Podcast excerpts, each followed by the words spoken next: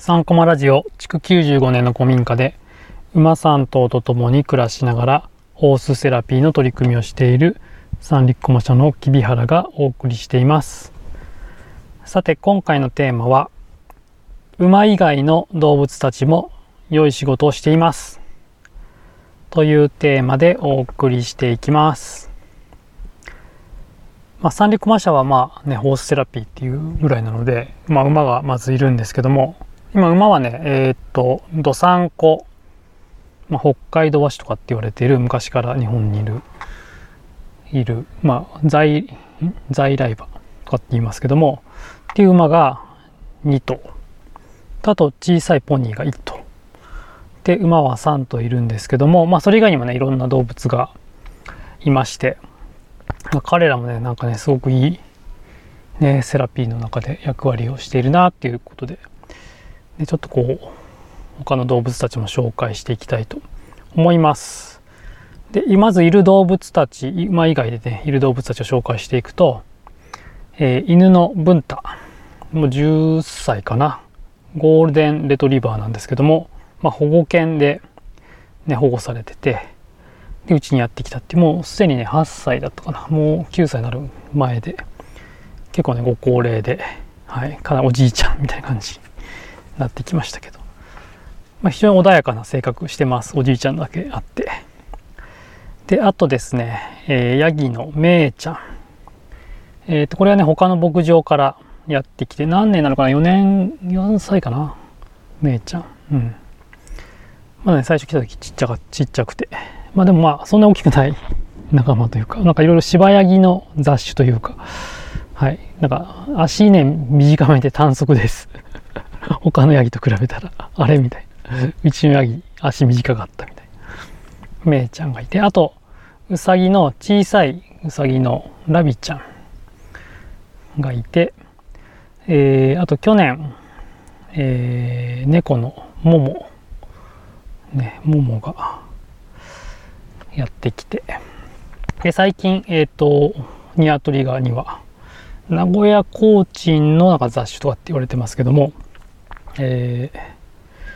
はい、まだ1ヶ月ぐらいしか経ってませんけど、まあ、なんかね、最近そういうふうにね、動物も増えたので、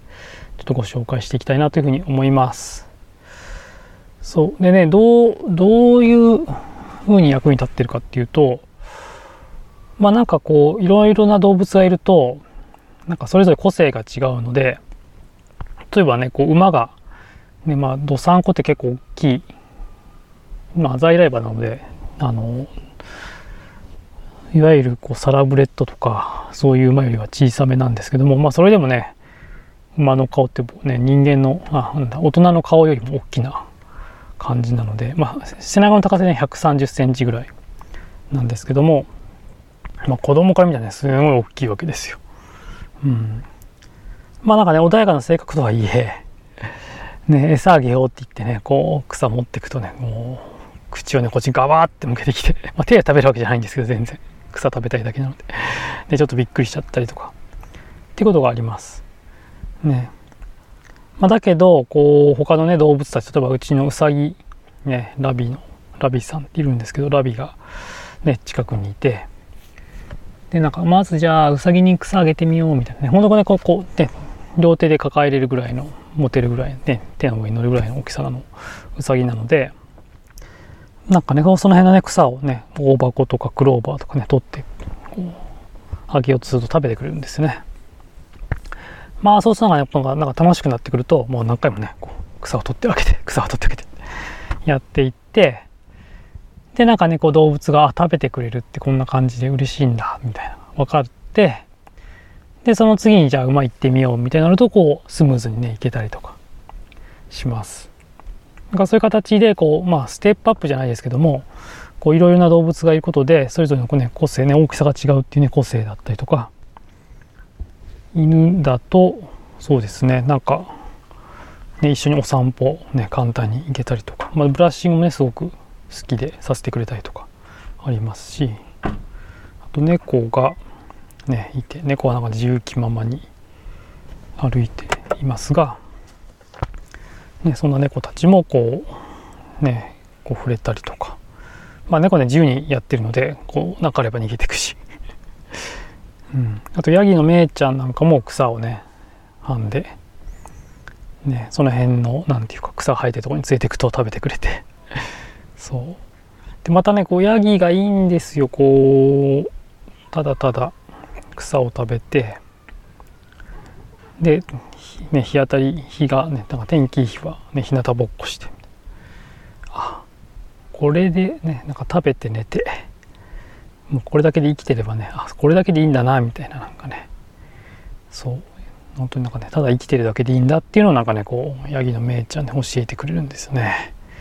まあ、しかもなんかねこう馬みたいに人乗せるわけでもなく本当になんかいやいいなみたいな。馬馬じゃなくてヤギいいなみたいな。ねそういうふうに思わせてくれます。でまた今度ね最近はあの最近というか本当につい一昨日昨日か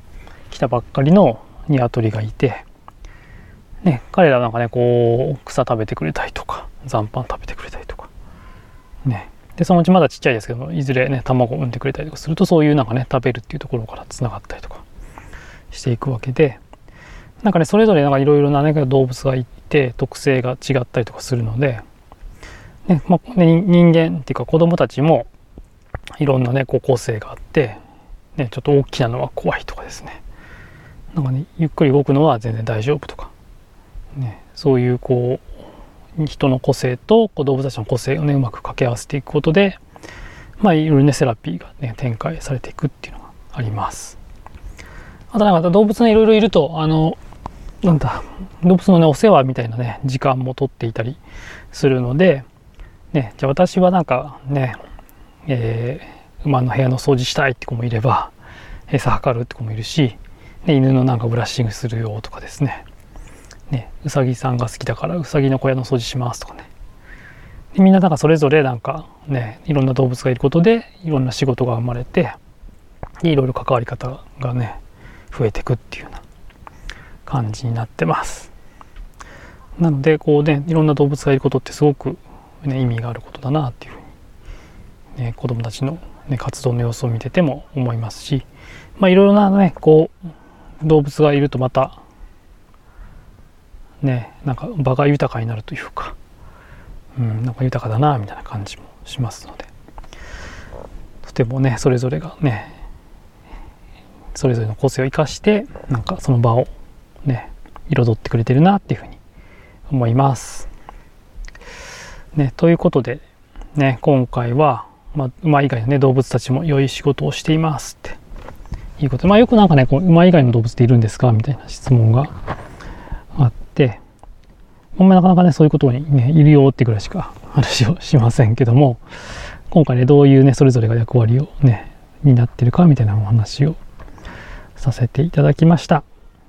ねなんかねセラピーの場って多分いろんな生き物がいた方が多分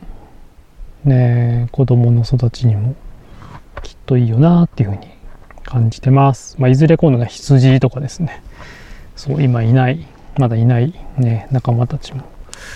ね入れて招き入れていきたいなというふうに考えたりもしてます。はいということで今回は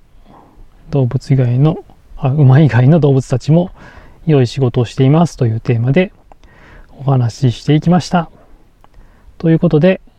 ね、皆さんも今日良い一日をお過ごしください。それではまた。